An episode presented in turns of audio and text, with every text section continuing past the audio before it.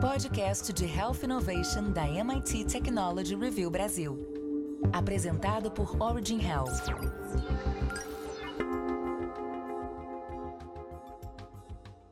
Olá, bem-vindas e bem-vindos ao podcast da MIT Technology Review Brasil, apresentado pela Origin. Eu sou Laura Murta e estou com Camila Pepe. No episódio de hoje vamos falar de osteoporose e da importância de discutir novas alternativas e novos protocolos de tratamento. Sabemos que as fraturas osteoporóticas estão associadas a um impacto negativo em termos de qualidade de vida, tanto de pacientes quanto de cuidadores, além de elevada mortalidade e impacto financeiro aos sistemas de saúde. Faça parte da comunidade MIT Technology Review Brasil e assine nosso conteúdo em mittechreview.com.br barra assine. MIT Tech Review barra assine. E para essa conversa, a gente tem duas convidadas super especiais. A Bruna Rocha, vice-presidente da AME e CDD, doutora em Educação e Saúde, publicitária, mulher, mãe e impaciente de esclerose múltipla desde 2000. E também a doutora Pérola, fisiatra e diretora da Divisão de Medicina Física do IoT HC FM USP, mestre e doutora em Medicina pela USP e diretora científica da Associação Brasileira de Medicina Física e Reabilitação. Bem-vindas. É, bom, queria primeiro agradecer o convite aí para a gente poder discutir esse tema tão importante quanto a osteoporose, que é um, uma doença que não é tão falada, apesar de ela ser bastante prevalente, né? Bom, gente, é um prazer estar aqui com vocês. Boa tarde, Bruna. Boa tarde, Laura e Camila. Tudo bom com vocês? Obrigada pelo convite. E para começar, eu queria perguntar para a Bruna. É, a gente sabe que os tratamentos digamos, tradicionais né, da, da osteoporose é, são por via oral. Mas a gente sabe que os pacientes podem acabar esquecendo de tomar né, o medicamento da forma preconizada. Então, Bruna, qual é a importância da gente ter outros tratamentos mais convenientes do ponto de vista posológico, não só da via de administração, mas também do espaçamento entre doses? Acho que uma das questões importantes na escolha de um tratamento, seja ele qual for, é que o paciente possa aderir a ele, né? Que o paciente realmente faça esse tratamento. Isso vai depender de fatores sociais, de culturais e principalmente da rotina da pessoa. O que a gente sabe é que pessoas que têm uma doença crônica, elas não querem se lembrar o tempo todo, a todo momento que tem uma doença. Então, quanto mais remédios a gente toma, mais a gente lembra que está doente. Então, quanto mais vezes por dia eu tiver que tomar um remédio, mais eu me sinto doente, né? E tem uma grande diferença entre a gente ter um diagnóstico, ter uma doença e sentir-se doente. Porque o sentir-se doente implica em a gente não se sentir bem com a gente mesmo, né? E ser doente na nossa cultura é não ser não ser uma pessoa produtiva, é ser uma vítima, é ser o sofrimento. E isso, do ponto de vista emocional, não é nem um pouco positivo. Então, tomar uma medicação todos os dias, uma, duas, três vezes por dia, pode trazer também esse sofrimento psíquico. Além disso, tem a questão do esquecimento, que é muito importante. Né? Os medicamentos orais, principalmente os tomados diariamente, são facilmente esquecidos pela maioria das pessoas. Isso não só em tratamento de doença, mas também em preventivos, como a gente vê o caso de pílula anticoncepcional. O número de mulheres que esquecem de tomar pílula anticoncepcional diária é muito grande no corre-corre do dia a dia, as pessoas esquecem, as pessoas vão tomar seus remédios, é, enfim, de qualquer jeito, e aí muitas vezes o tratamento não funciona. E não funciona não é porque o medicamento não é bom ou porque ele não é eficaz, ele não funciona porque ele não é tomado corretamente. Então, se a gente tiver mais opções terapêuticas que sejam adequadas ao estilo de vida da pessoa que está tomando, vai ser importante, porque aí a gente vai conseguir pessoas realmente engajadas no tratamento e a gente vai conseguir melhores resultados o que, o que a Bruna falou é absolutamente correto, mas tem mais um detalhe que eu acho que é importante: o fato dos idosos serem polimedicados. E a osteoporose é uma doença de idosos, então esses indivíduos já tomam muitos remédios e acabam tendo uma, uma dificuldade de ter mais um remédio de uso diário, em que eles vão ter que realmente prestar atenção nessa medicação. Então, é uma sobrecarga muito grande. Além disso, os bisfosfonatos, por exemplo, que são medicamentos extremamente utilizados em osteoporose são um bom exemplo do, da dificuldade que é você dar uma medicação oral para esses indivíduos. São medicamentos que são mal absorvidos e podem dar gastrite, então o indivíduo tem que tomar a medicação, ficar sentado durante pelo menos meia hora e não pode se alimentar. Então, vocês imaginem que isso traz um transtorno muito grande para os indivíduos. E eles poderem fazer uso de uma medicação injetável ajuda muito realmente. Então, acho que tem a, a grande vantagem de você poder fazer uso de uma medicação que não é oral, para não sobrecarregar ainda mais esses indivíduos. Perfeito, doutora Pérola. Muito importante esse ponto que você trouxe quando a gente fala de pacientes de muito alto risco, em especial os pacientes idosos, que, como você falou, a gente sabe que acabam utilizando muitos medicamentos de forma concomitante. E nesse cenário, você traz aí para a gente a relevância e a importância da gente ter a disponibilidade de tratamentos injetáveis. Agora, até com relação aos pontos, né, que a Bruna começou falando, eu queria também trazer os dados de uma análise multicritério, que é o MCDA, que é uma metodologia de suporte ao processo de tomada de decisão e que permite a participação de pacientes, médicos, gestores, outros stakeholders para entender quais são critérios importantes no processo decisório. Em uma análise específica para osteoporose, a gente observou que critérios de adesão e comodidade posológica tiveram um peso maior né, na avaliação dos pacientes, quando, por exemplo, comparado à análise dos gestores, refletindo exatamente esses pontos que a Bruna comentou.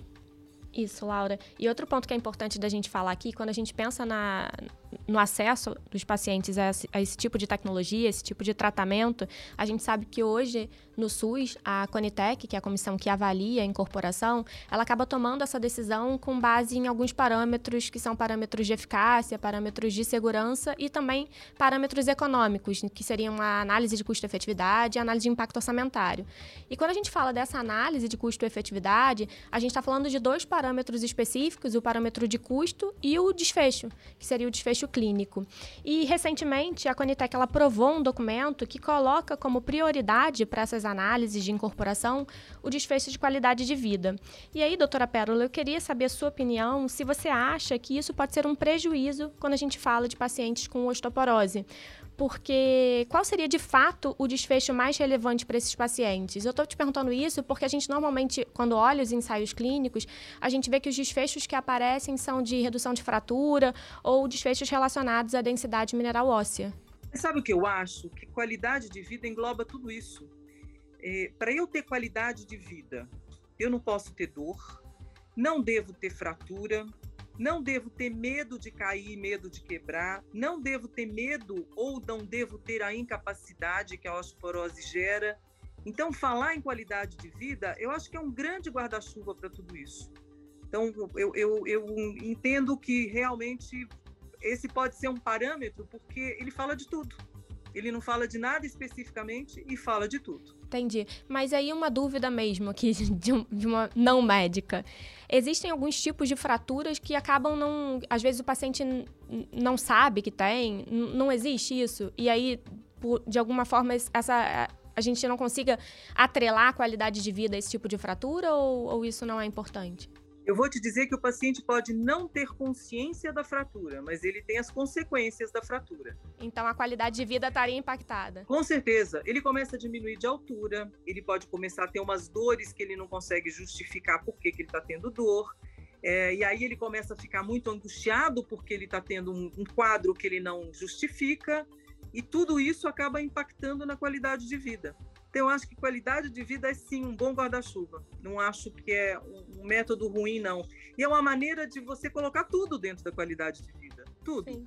Você pode dizer Inclusive. que a medicação dada de forma adequada, é uma, um medicamento que não interfere com a, com a, qualidade de vida do indivíduo, faz parte da qualidade de vida. Então, eu acho que é um grande guarda-chuva. Eu, eu gosto dessa ideia.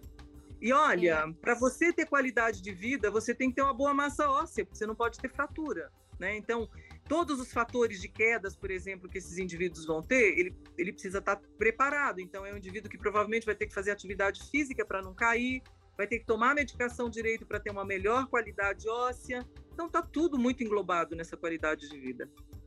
É, essa discussão sobre a importância né, da, da fratura osteoporótica, eu queria até ouvir da Bruna, né, na, na perspectiva do paciente, qual é, de, qual é o impacto né, da, da, fratura osteoporótica, e isso é tanto em termos clínicos e até em termos econômicos, porque quando a gente olha para os dados epidemiológicos do Brasil, por exemplo, a gente estima que a prevalência de fratura osteoporótica em mulheres seja de aproximadamente 11,5%. É, bom, Laura, eu acho que é importante a gente lembrar que a fratura osteoporótica ela vai diminuir muito a qualidade de vida de qualquer paciente, sejam homens ou mulheres, mas se a gente pensar no nosso público prevalente, que são mulheres, e aí a gente pensa na idade dessas mulheres, a maioria são cuidadoras, ou de seus filhos, ou de seus netos, ou de seus pais idosos, ou muitas vezes cuidam de todas essas pessoas, né? A gente vê mulheres aí na faixa dos 50, 60 anos cuidando dos netos e cuidando dos pais, e que frente a uma fratura elas vão se ver o quê? Incapacitadas de realizar as tarefas simples do dia a dia, que são essas tarefas de cuidado. Então, em termos clínicos, a gente sabe que a possibilidade também dela ter novas fraturas é muito alta. E ter novas fraturas quer dizer que ela aumenta o risco de desenvolver uma deficiência física permanente. E aí a gente pode falar também dos prejuízos financeiros, né? Tanto do ponto de vista individual, né, da família, porque essa pessoa ela vai parar de produzir. A gente sabe que não existe um mercado de trabalho para mulheres idosas com deficiência, né? A gente tem aí três, três fatores muito difíceis dessa pessoa ter um emprego. Então ela não vai estar tá produzindo, ela não vai estar tá tendo uma renda então, na, na, família acaba sendo um custo individual muito grande. E para o Estado também, porque o Estado vai ter que amparar essa pessoa e essa família que ela cuida. Então, a gente tem esses custos de ter uma deficiência que é muito alto, que vai envolver compra de materiais específicos, mudança de casa, um lugar adequado, medicamentos diários que não são para tratamento de uma doença, mas para manutenção da vida. E aí aumenta o custo de manutenção de vida no momento em que a pessoa não está produzindo capital. Então essa conta dificilmente fecha e isso causa inúmeros outros sofrimentos, né? Então o que, a gente tem que ver? A gente tem que olhar quando a gente está analisando uma, uma incorporação de uma tecnologia, não o custo do remédio e o custo da doença, mas o custo indireto do que não tratar essa doença vai trazer, né? Então não tratar a osteoporose desde a primeira, desde antes talvez da primeira fratura é, é tem esse todo esse custo indireto que vai vir a partir do desenvolvimento da doença. Então, se a gente conseguisse medir, né, olhar o quanto que uma deficiência física numa família que é coordenada por uma mulher que vai, vai acabar não podendo mais trabalhar ou cuidar, é, o quanto esse custo vai ser absorvido pelo Estado e por outras instituições, né?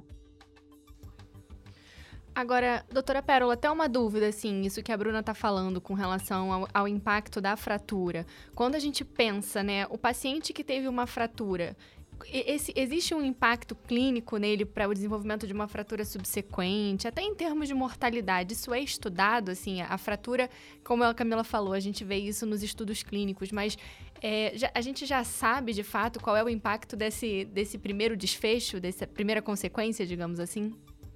Então, é uma pergunta super importante e realmente a gente sabe que o indivíduo que teve uma fratura, ele seguramente terá novas fraturas se ele não for tratado de forma adequada. Isso, inclusive, fez desenvolver uma série de centros no, no, no Brasil e no mundo, na verdade, no mundo antes do Brasil, é, com o objetivo de tratar e de evitar que os indivíduos tenham uma segunda fratura. A fratura de coluna, por exemplo, na medida em que você vai quebrando, você vai ficando cada vez mais cifótico. Essa cifose, ela é complicada porque ela vai sobrecarregando as vértebras que estão abaixo e as vértebras que estão acima também.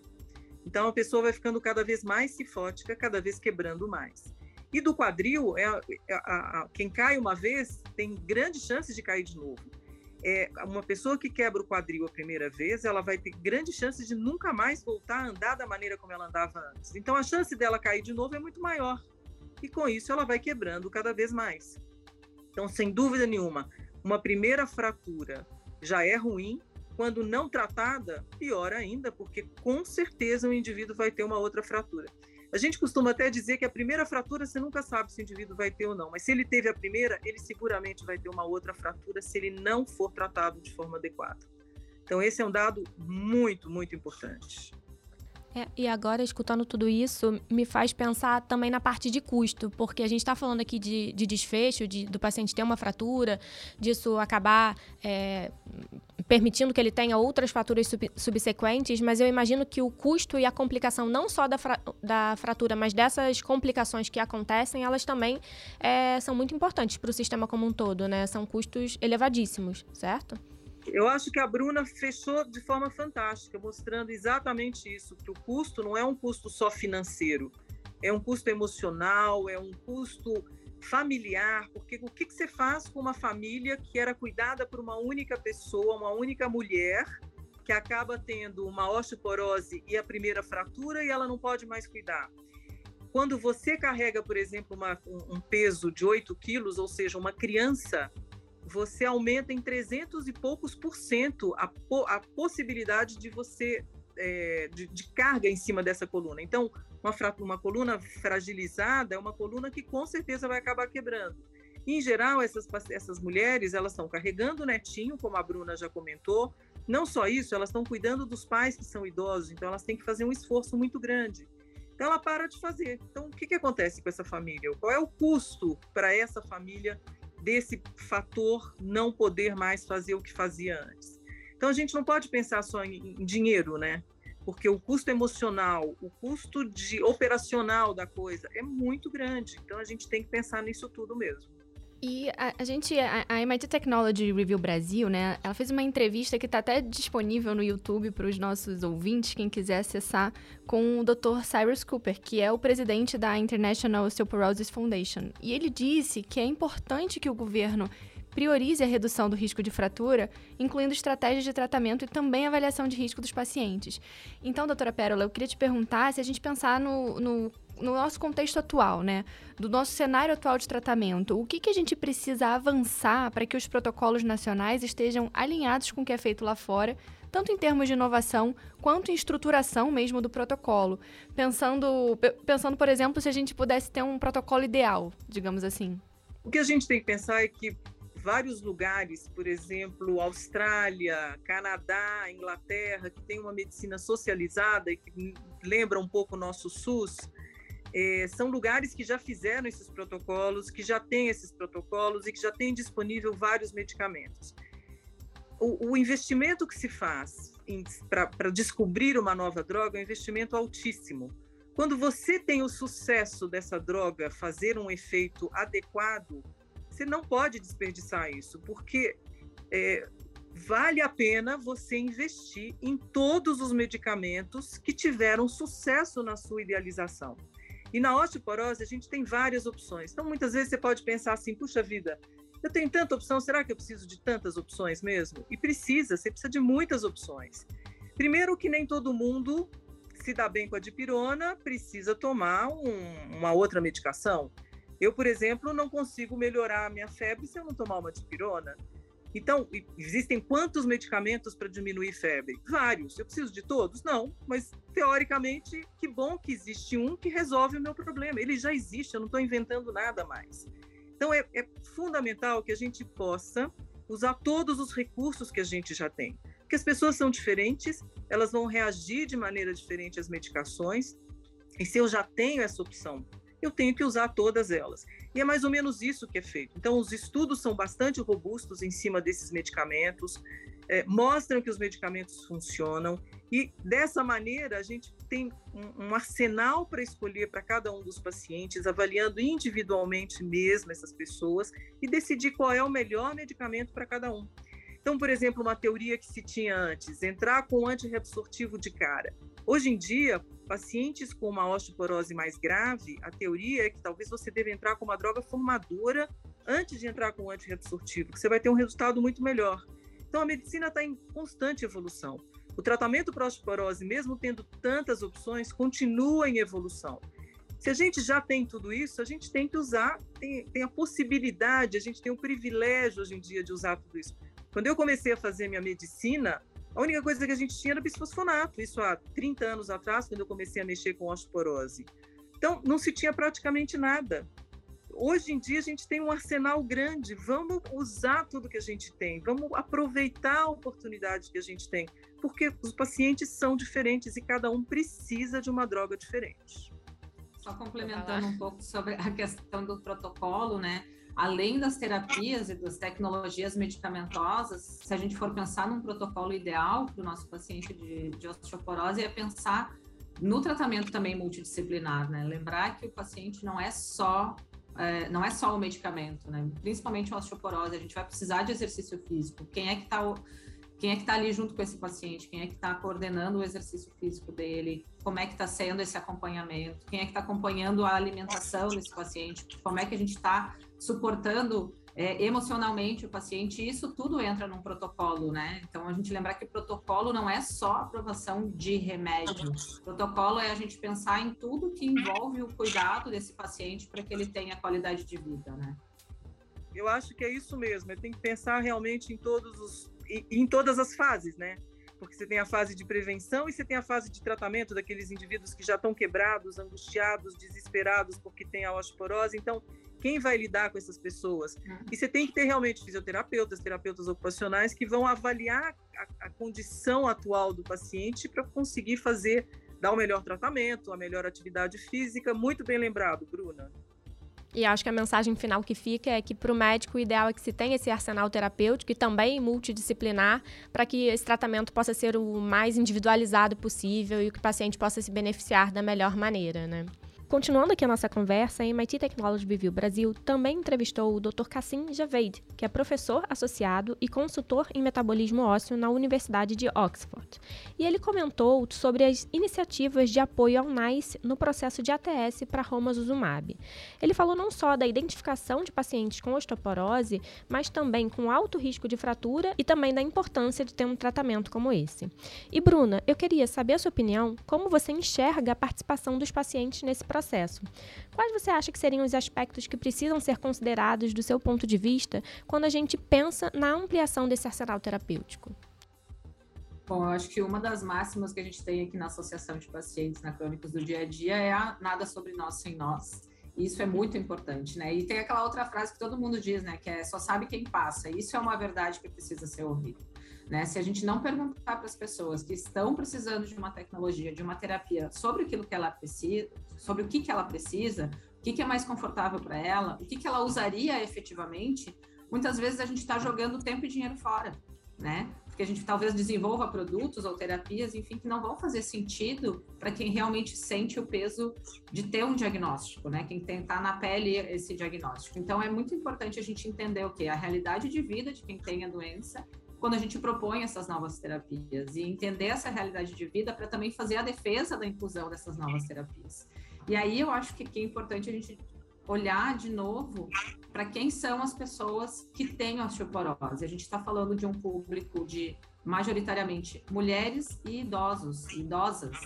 Então, se a gente a gente tem que olhar também com um olhar de gênero e olhar também com um olhar é, sobre a, a o idadismo, né? Então são pessoas que já sofrem na nossa sociedade por não serem olhadas, vistas, ouvidas é, em suas prioridades, né? Então suas necessidades reais.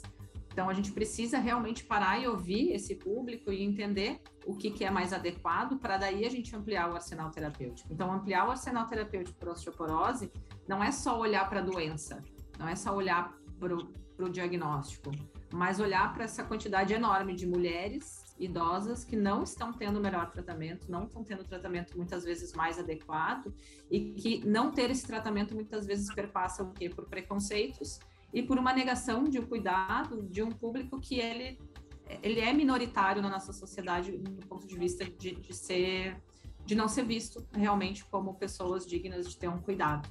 Né? Então, acho que trazer o paciente em todas as situações é importante, mas numa doença como a osteoporose é mais ainda porque é um público que realmente não é ouvido, não é pensado como, como pessoas que possam falar sobre si, sobre a sua, sua qualidade de vida. Né? É, é, é, muito importante, né, que a gente discuta a questão da osteoporose frente a tudo isso que você também trouxe, né, Bruno, os aspectos sociais relacionados à, à doença, a relação né, com os cuidadores, a questão dessas mulheres idosas e como isso já é visto pela sociedade, né, você tem ali mais um fator e como a doutora Pérola trouxe toda essa questão, né, das fraturas e todos os riscos associados. Tem sido muito discutido que a osteoporose, ela não é uma prioridade de saúde no Brasil, mas que a gente gente já tem estimativa de que 30% da população do país vai ter mais de 60 anos até 2050, o que traz uma urgência, uma necessidade da gente discutir esse tema.